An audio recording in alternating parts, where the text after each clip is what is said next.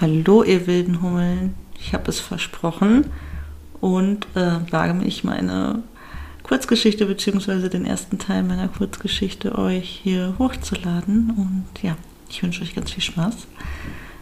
Und wenn ihr ganz viel Glück habt, gibt es auch demnächst einen Teil 2.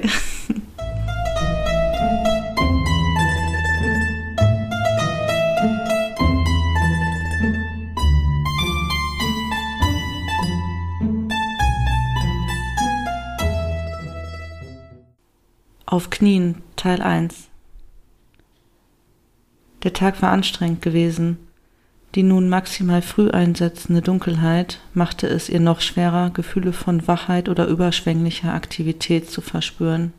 Ihr Körper ächzte unter der Last von sechs Tassen Kaffee, einer zu schnell reingestopften Pizza zur Mittagszeit und dem Muskelkater einer intensiven Yoga-Einheit am Vortag. Ihr Gehirn fühlte sich gleichzeitig überladen und seltsam leer an. Sie verglich diesen Zustand oftmals mit einem lahmen Computer.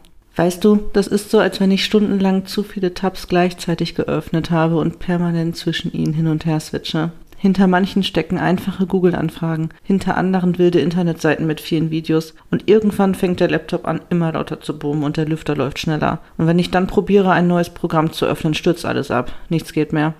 Dann muss ich mit Gewalt einen Kaltstart machen und alles wieder auf Null setzen hatte sie zu ihm gesagt, als sie wieder in solch einem Zustand gelandet war. Liebevoll hatte er sie in seine Arme geschlossen, sein Atem war warm über ihre Haare gestrichen, als er seinen Mund auf ihren Kopf drückte und murmelnd erwiderte Meinst du nicht, dass dieser Computer besser eine Pause machen und abkühlen sollte?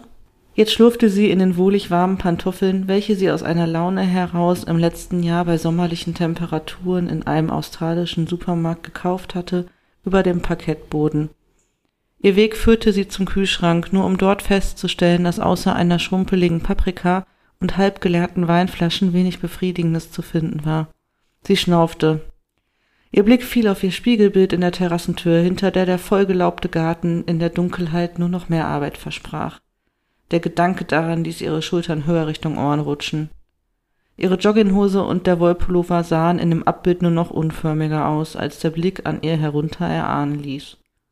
Der morgens noch einigermaßen ansehnliche Dutt hatte sich in ein Hühnernest verwandelt und die Ponyfransen, welche er als niedlich bezeichnet hatte, schienen an ihrer Stirn zu kleben.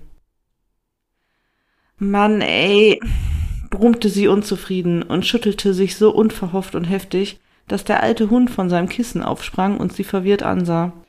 Entschuldige, du stinke Muli, sagte sie mitleidig.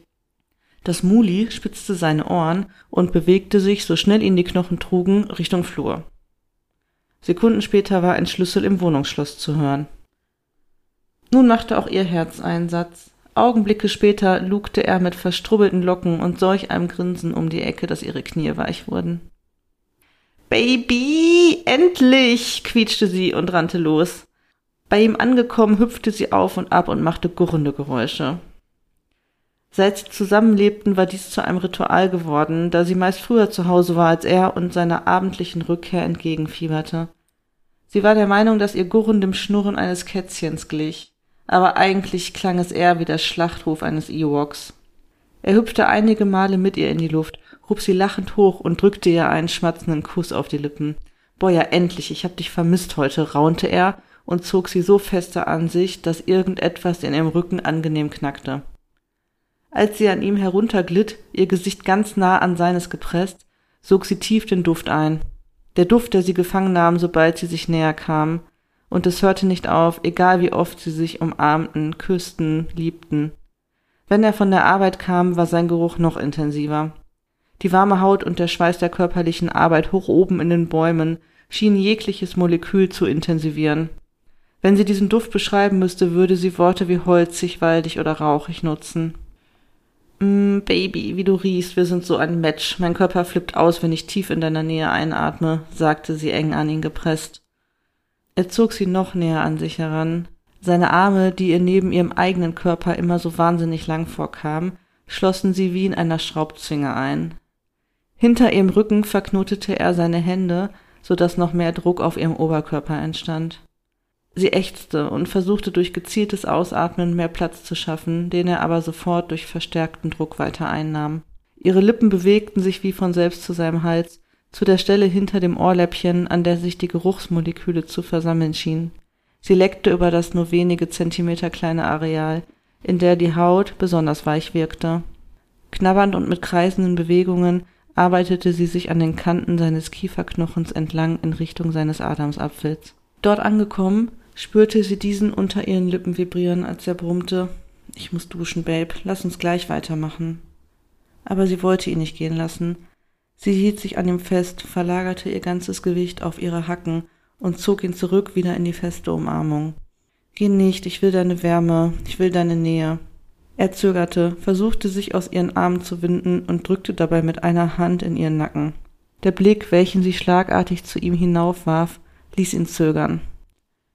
Er drückte fester und seine Finger bohrten sich unter ihre Haut.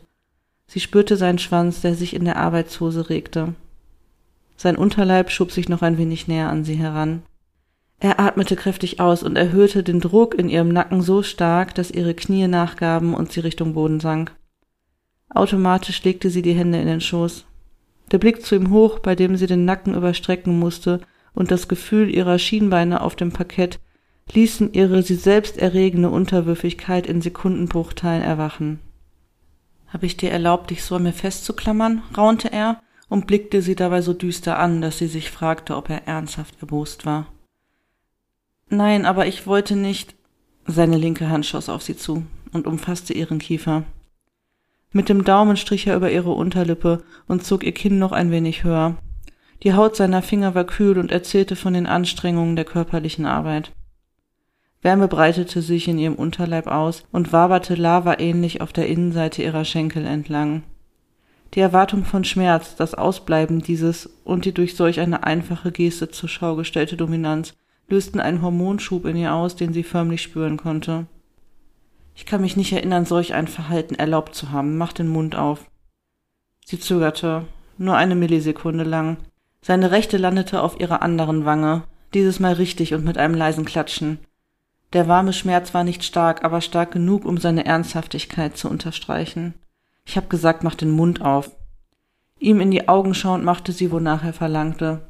Zentimeter für Zentimeter schob er seinen Daumen zwischen ihre Lippen und drückte ihre Zunge nach unten, so dass sich ihre Zähne in sein Fleisch drückten. Und dann nichts.